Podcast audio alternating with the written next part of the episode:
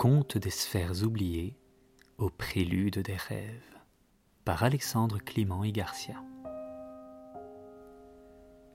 Conte numéro 8 Eldoria, la forêt oubliée. Deuxième grain de sable de Lina. Eldoria cache un secret d'or et de lumière. Lina y entre, trouvant Eldrin, gardien de la clairière. Ensemble, un temple ressuscité, une malédiction levée, le sable garde la promesse, éternellement préservée. Le deuxième grain de sable racontait l'histoire d'une forêt perdue nommée Eldoria, si vaste et si dense qu'elle semblait s'étendre indéfiniment.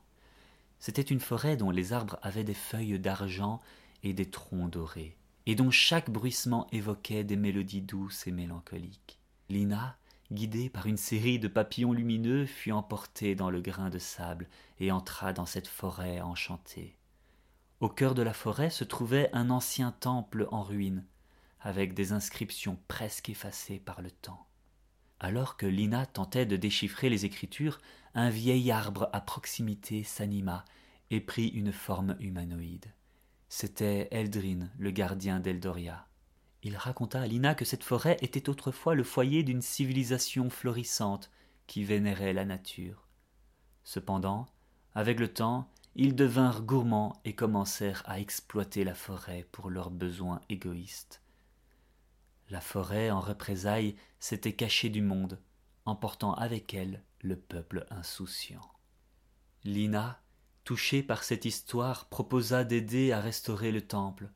Avec l'aide d'Eldrin, ils passèrent des jours et des nuits à travailler, et lorsque le temple fut restauré, une mélodie céleste résonna à travers la forêt, et les arbres retrouvèrent leur éclat d'origine. C'est alors que la véritable nature d'Eldrin se révéla. Lui et les siens retrouvèrent leur forme humaine, libérés de l'enchantement de la forêt.